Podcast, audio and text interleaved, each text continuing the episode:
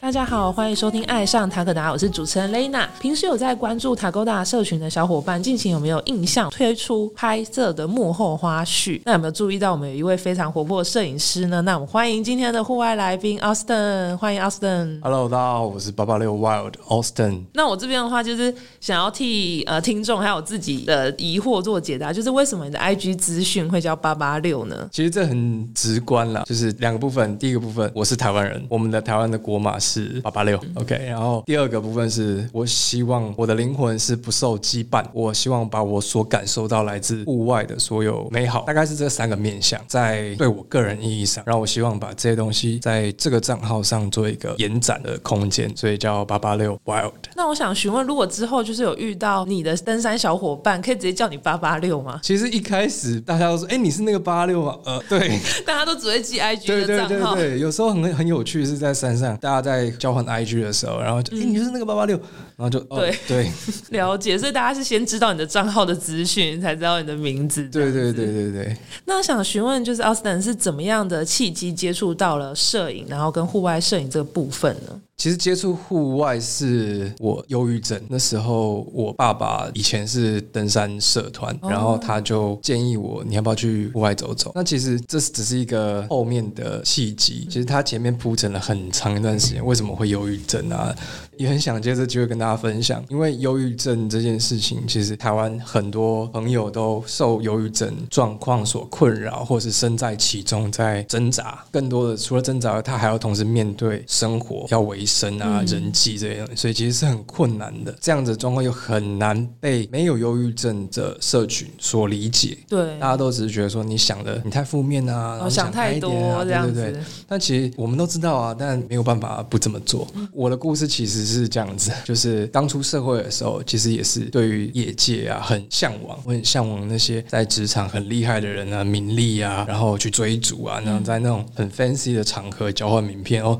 你在哪间公司哦，大公司哇，什么 title 哇、了解。对，那然后就慢慢的一步一步进入这种高压的职场环境，然后就开始无意义的坚持啊，然后就觉得别人做得到，为什么我自己做不到？没想到这样一年一年一年，身体就爆了，就溃体。然后其实一开始都有有忧郁的倾向，但是我一直忽略它。讲很讽刺的，其实我是念智商心理的背景，也是因为这样，可能就是太过自信，所以就忽略了所有的征兆，导致一出来的时候就是重度忧郁症。那时候甚至跳楼。是旁人有发现，还是已经严重到就是对，那是其实严重。有一次我在家里面跟家人在争执，因为我工作已经让我爆掉了，然后我已经没有太多的顾虑了，就直接爆冲，我自己也吓到，就是直接冲出阳台，然后就搬过去，好险！那时候我的父亲就也很快，他就把我抓住，我们那时候两个人就僵持，就吊在半空中，那是一个五楼的高度，所以哇下去是走不了，然后可能也会半身不遂。对对，所以好险我被抓住了，然后那一次我才吓到哦，生病了。简而言之，就是我后来就离开了职场，然后开始治疗？对对，其实那个离开其实有点像是被职场淘汰，就是我真的不适合这样子的生态，所以也就离开，然后就开始休养生息。然后休养生息的过程当中，也是从可能连下床都有困难，就是整个失功能。然后我爸就是不断的鼓励，其实我家人我很感谢他们，因为他们一直支持我，鼓励我可以去走走，然后去哪里走，去山上看看吧。然后其实我也想了很久，后来就去，没想到一去了就屌了，爱上了，就一直到现在。哎，那蛮好奇，是在你之前还没有接触，是小时候你家人会带你们去户外，还是对于那个时候是算是零经验，就开始先从在修复身体的时候才开始接触到户外，还是早期你爸就有带你去爬山之类的吗？其实比较像雷人讲的，就是后者。我直到忧郁症之后，才开始真正的接触户外。哦，之前就是超级都市人，我觉得我的老家是在信义安和那一带，那其实就是在那种环境里面都是这种灯高楼红酒大厦对对对对 就是个标准的都市仔。那要去自然，也就是象山，看看一零一，对对，跟着朋友这样看看夜景，完全没有想过我自己会到现在这样子，没有自然、没有生活的这样的状态。了解，你父亲应该很开心我，父亲非常的开心，就是说嗯，有遗传到我的精神。对对对，有一次他的衣钵这样。对，那这样的话，决定成为户外摄影师的转折折点又是什么？就是从接触山林之后，其实一开始要维生从事户外摄影师，一开始其实都不是很容易。我相信很多听众朋友跟有在拍照的朋友，大概都可以理解到，甚至现在的职业摄影师回想起当初怎么踏入这个领域，其实都能够有某种程度的共感，或是有一定程度的认知。要从玩票性质变到开始有能够维生，然后是从事摄影，其实中间的过渡期可长可短。那但是一定会有这个过渡期。那所以一开始其实我没办法靠户外摄影，甚至是只靠摄影为生。所以其实我也不会演，我很长一段时间我是靠跑外送来支持我喜欢的这件。那我会开始，我其实大学的时候就已经有在拍照，而且我大学的时候就已经有跟学校联名办了一个摄影展。但是我那时候不觉得这可以当饭吃，就觉得是兴趣。对对，那没想到十年 过了，我才发现哇，又回到这个最初最喜欢的事情上。然后因为喜欢爬山，然后然后我很喜欢人在山，就是大家如果看到我的照片，其实比较不会是风景很漂亮的壮丽的风景，飞空拍啊这些比较不是这种，因为我很喜欢的是。人每一个人在山上，他抱实每一个延展，每一个拉伸，每一个脚点，每一个专注的眼神，专注在他那个瞬间，他那个当下，那个瞬间只有他的那个眼神，是我非常喜欢的。所以我在山上，其实我记录的是这些东西。所以，我其实有一个 hashtag 叫山林人文，这大概是我会一直拍照，然后一直拍人。到现在很大的动力也是为什么？的确，就是我觉得风景，因为就是虽然是四季有变迁，但是我觉得人是更多变的。对，而且尤其是每一个人在山上的状态，或者是每一次的旅行都是不一样。对，而且帮这些朋友拍下这些画面的时候。其实他们百分之九十以上的反馈都是哇，我不知道我有这一面特拍。对对对，因为很很多大家在拍照就是到定点拍个漂亮的风景啊，然后就是俗称的王美照、王帅照这样。对，但是其实过程当中才是你会很难忘的。就像你说，你可能忘记在三角点你发生什么事情，可是因为在这一个地形，然后被捕捉下来这个瞬间。你的那个状态，你独一无二，你在这个地方发生这件事情，然后有人把这个画面记下来，对，这个画面其实很难会忘记，而且你可能五年、十年后，你看到这个画面，所有的感受都会被拉回到当时。可是三角点，因为三角点很容易搞错，所以三角点的东西很棒，但是过程当中，我觉得才是最棒的风景。因为我觉得说，其实奥斯顿刚刚讲的很好，我们其实当时就是喜欢你的摄影作品，然后后续会合作的部分的话，其实我觉得就是动态摄影，就是有点像是在动态的期间，你捕捉到的那一瞬间，我觉得也是比较会有感觉吗？算是很自然的摆出那样子的神韵跟神情，而不是说我刻意要摆出一个很专注的表情，然后在这个镜头里面。对。那我就觉得奥斯汀在就是捕捉这个瞬间应该是很好的，所以我们也很喜欢就是你的作品。那我也很好奇说，因为刚刚奥斯汀有讲到说，后续就是有接触到山林，我觉得山对你的影响应该改变很大。你觉得在进入户外之后，你觉得改变你的什么？就是譬如说心态啊，或者是情境的转变？我觉得这个问题我会想要用这种角度去切入，就是山改变了我什么？嗯，对。这个可能是一个很拔辣的问题，就是很多呃在爬山的人都会被问到这样的问题。那对我来讲是三个面向：第一个是它影响了我和自己相处的方式；第二个是它影响了我心的宽度；然后第三个是它影响了我，让我开始学会和自己比较。个别去说的话，就是第一个和自己相处的方式。嗯，很少有机会可以在没有讯号干扰的情况下，可以跟自己去独处。这件事情只有在山上比较有可能发生，都市人应该做不到，比较难，因为太多杂讯，对哦，太多让我们分心的事情。那所以，我如果上山，其实如果有跟我合作的客户或者是朋友，常常会有一个经验，就是怎么两天三天都没有我的已读这件事情，因为我上山其实就是。我直接就开飞航，我基本上是不开的。我我们常常在笑说，爬山其实最大的障碍啊，不是什么困难的地形，不是什么多长又臭又长，是讯号这个东西。哪里有讯号，哪里有障碍。真的。那我就尽量自己爬山的话，我会很享受这样自己的相处，因为在走又臭又长，然后没有别人，只有自己的时候，那是很很难得可以跟自己独处的时候。然后所以很多。疑惑啊，你都可以向内去探寻，自己去问，这个是第一个向自己相处方式改变。所以我觉得很阿杂的时候，我就上山，我就自己去上山，想办法开创一个时空，让自己跟自己对话。然后第二个是心的宽度，也是很拔辣的一件事情。这让我印象深刻的是，我有应该算是第一次到了奇来主峰。上奇来主峰的时候，会有一段很像我们走在火星的那样子的一个地形，都是岩，然后一片荒芜，没有任何的植物。雪季的时候，甚至还有雪的覆盖。然后我那时候去很印象深刻的是蓝天，没有一丝的云，所有的空间里面没有任何人，只有我跟一片荒芜，然后还有一些雪，然后就看着奇来主山上面覆盖了一层雪在山头，然后整个只有我，然后我那时候大笑，我那时候是发自内心的狂喜，我好渺小哦，但是我好开心哦，大自然这么的大，然后这么的包容，让我可以来到这边，然后感受这种荒芜跟巨大，然后相对于自己有多渺小，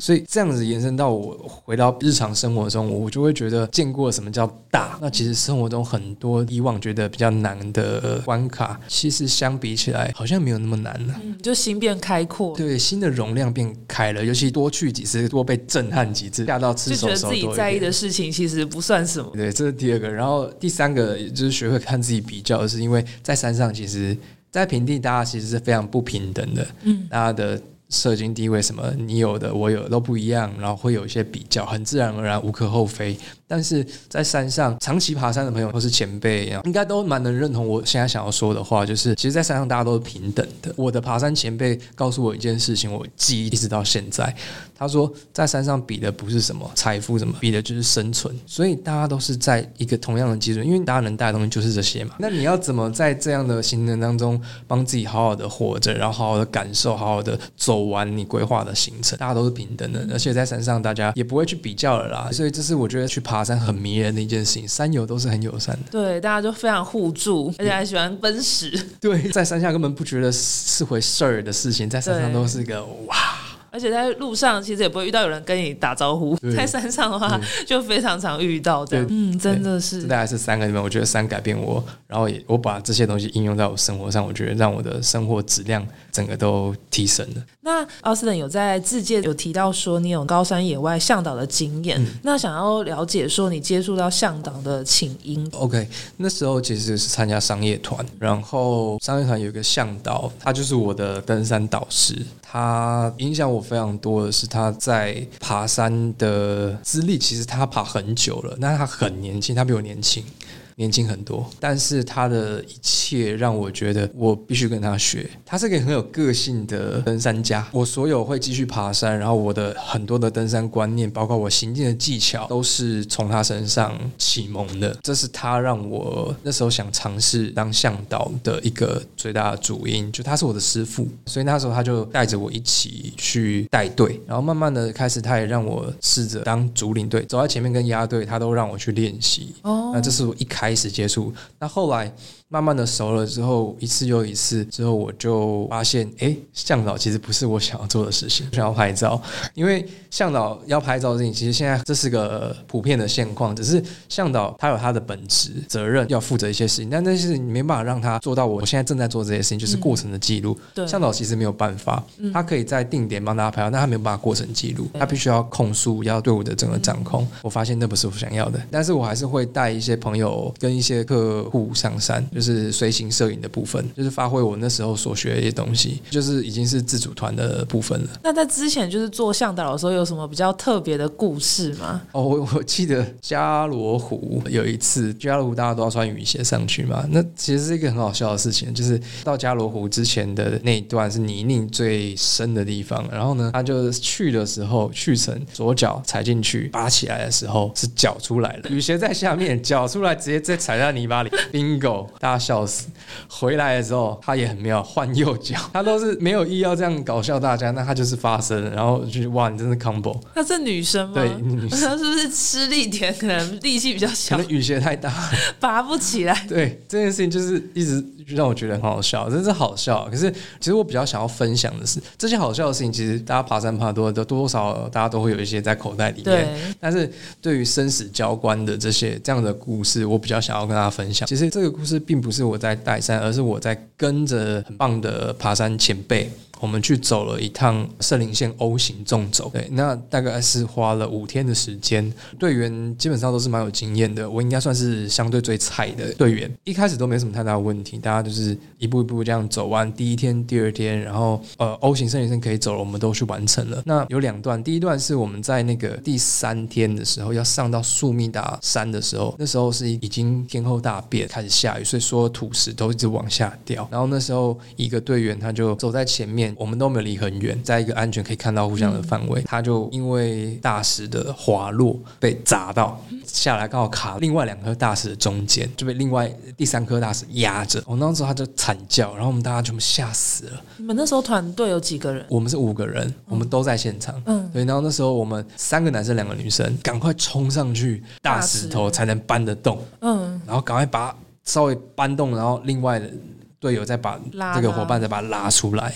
对，好险他没有太大的伤，可能就是挫伤，真是不幸中的大幸。因为他没有马上，他没有往上掉下。他如果真的掉下去的话，真的是救不回，一发不可收拾。对对对，这是第一段。然后第二段是我自己的。状况就是因为我会背摄影设备，然后因为我觉得这段旅程是大家都很难得可以有这么棒的队员走这么棒的行程，我尽量都带我能带的所有镜头，我想好好的记录这一切，所以我带了很多摄影设备，然后上山导致我的负重过重，所以到第四天的时候，我们要到卡兰特昆山准备要去雪北的时候，上到棱线我就走不动了，我就爆掉了。那我一直撑，我在我的右侧的肋骨就是胸部下方一直爆痛，因为我的相机的快扣是挂在。在右边的，然后他就一直这样压压压，已经压了三天，然后其实记忆力什么都已经下降了。对，我觉得走不动，我到人线我就直接嘣倒下去，就直接倒在一个岩石上面，然后就动不了。我说你们先走，我现在没办法了，因为我们其实有个共识，就是一定会同进同出，所以我们能做的就是帮你分担重量，然后鼓励